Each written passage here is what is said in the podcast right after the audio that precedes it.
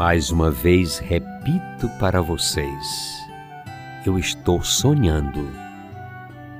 Porque na minha agenda hoje eu estaria, se não fosse a pandemia, no Santo Sepulcro, em Jerusalém.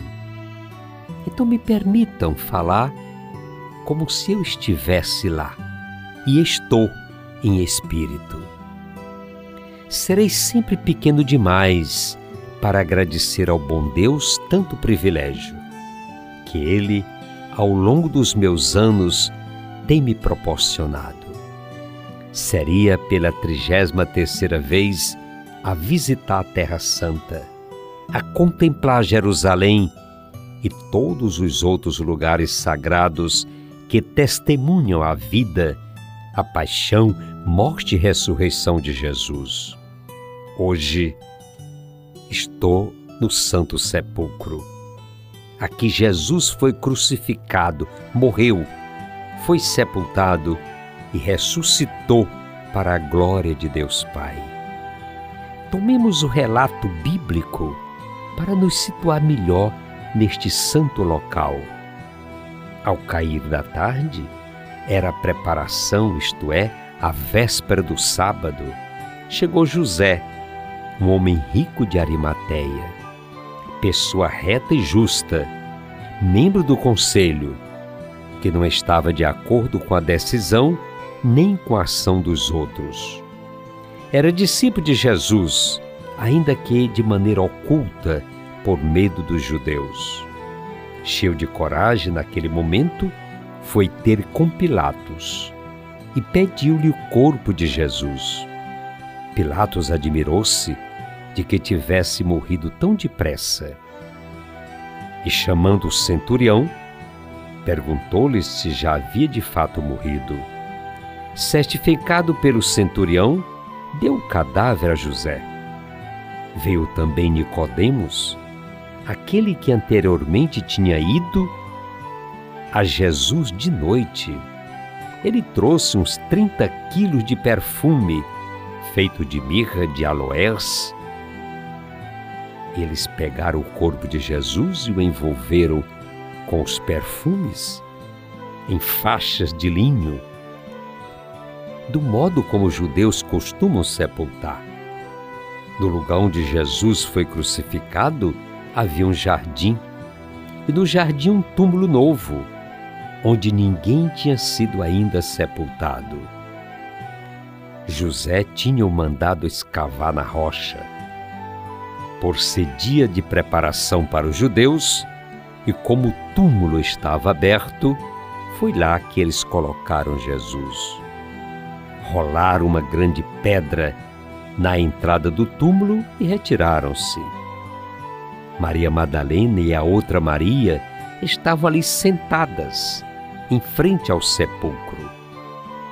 As mulheres que com Jesus vieram da Galileia acompanharam José de Arimateia e observaram o túmulo e o modo como o corpo ali foi colocado.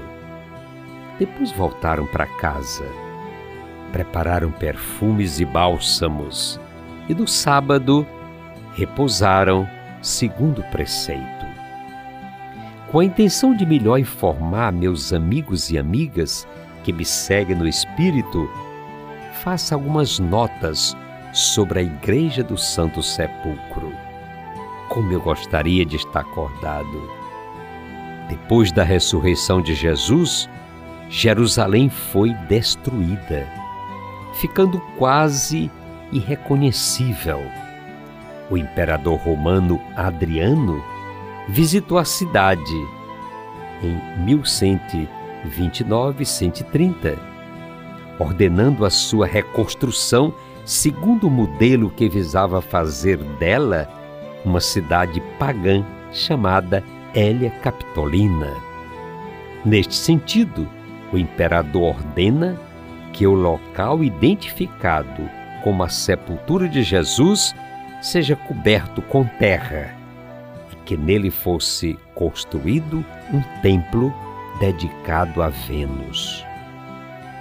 Em 313, o imperador Constantino decretou o Edito da Tolerância para que os cristãos não fossem mais perseguidos. É o famoso Edito de Milão, que implicou, de fato, o fim das perseguições.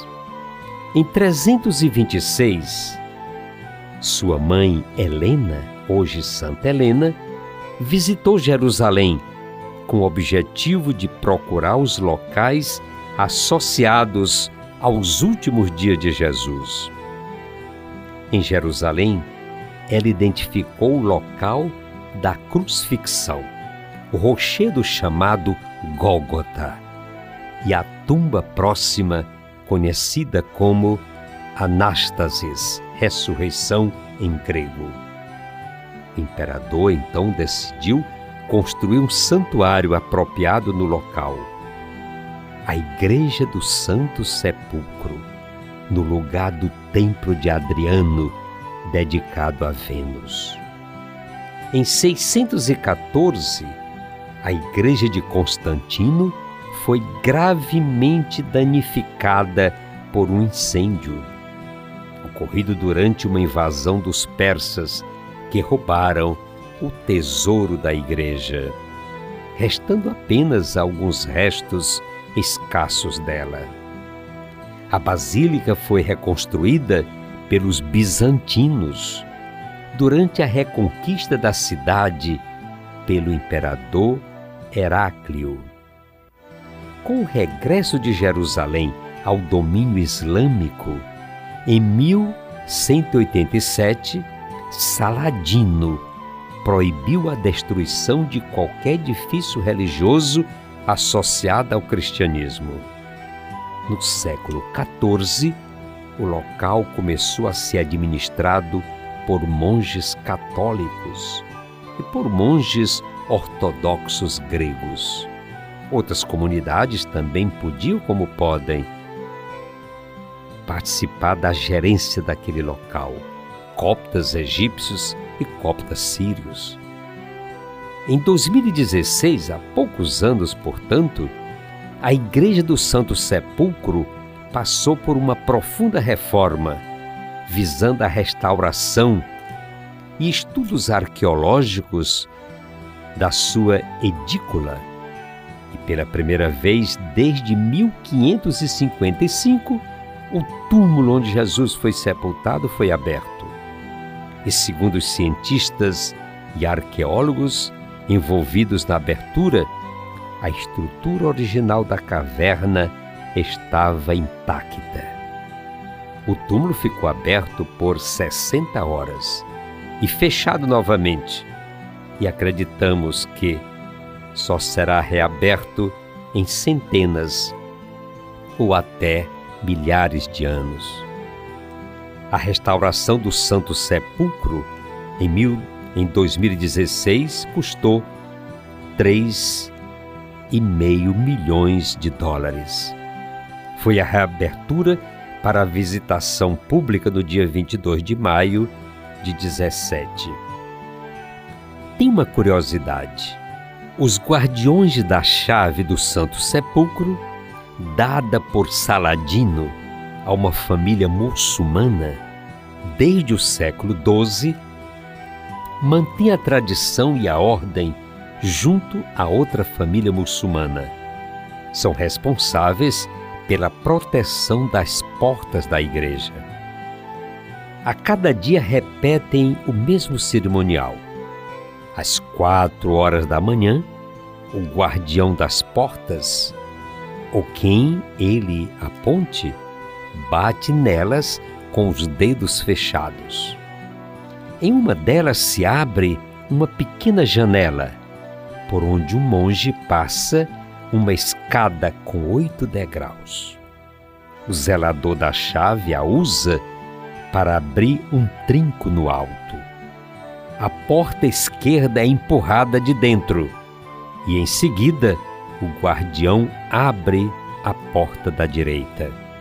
Ao anoitecer, elas são fechadas de maneira inversa.